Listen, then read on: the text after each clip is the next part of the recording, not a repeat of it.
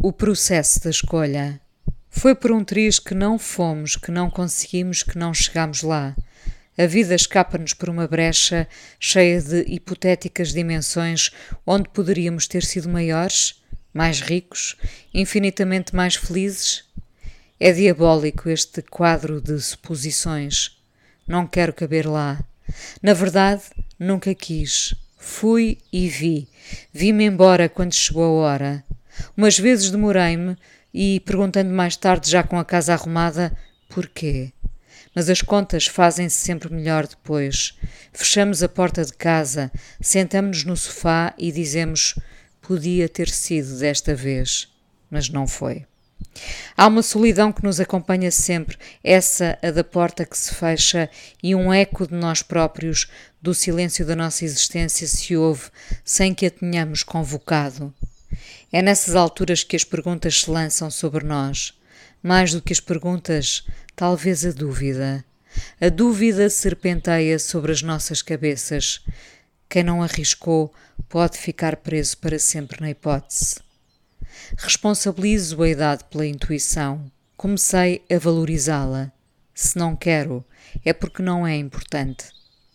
Anos passados sobre as hipóteses lançadas, é muito bom lembrarmos do amor ou dos amores, mesmo quando não foram aquilo que sonhamos, mesmo quando foi por um triz que não o tivemos ou não fomos felizes para sempre. O triz dá cabo da nossa fé. O triz vai repetir-se pela vida fora e nós vamos cair na tentação de achar que foi quase, que é quase, que está quase para ser qualquer coisa.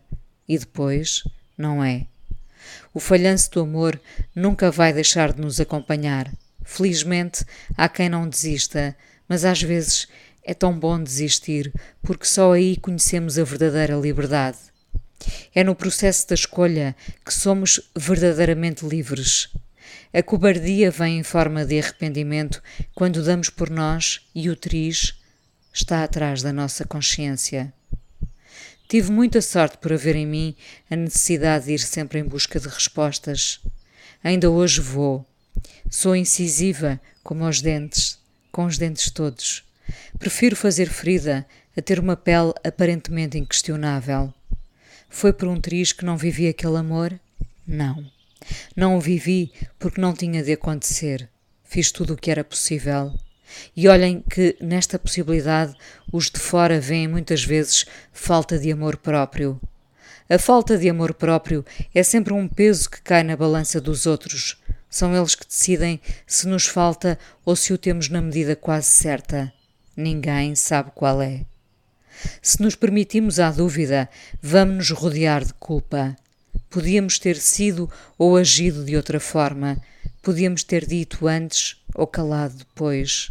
Os cenários que a dúvida alimenta são tantos que o melhor é cortar o mal pela raiz, ir e, em caso de regresso, voltar muito conscientes do que ficou feito ou não quisemos fazer. À medida que a idade avança, deixa de haver espaço para a dúvida. Não foi nada por um triz que não quisemos viver aquele amor. Não quisemos porque o que sentíamos era insuficiente ou porque sabemos a que sabe a liberdade. Foi por um triz que não fomos mais felizes? Não mintam a vocês próprios. A coragem merece mais. Em todos os combates da vida temos de ir inteiros, até quando vimos de lá reduzidos a quase nada. As feridas da batalha contam-nos mil vezes inteira, esvaziada de dúvidas, do que cheia de interrogações. O horizonte há muito que se estreitou na forma como víamos a vida. Algo nos impela a viver. Algo nos obriga a gastar os dias. Cupões querem-se cheios de cruzes, assinalando que já lá vai.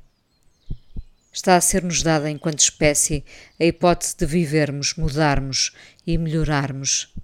Há quem não consiga ou não aproveita a boleia, mas não digam que foi por um triz que não conseguiram.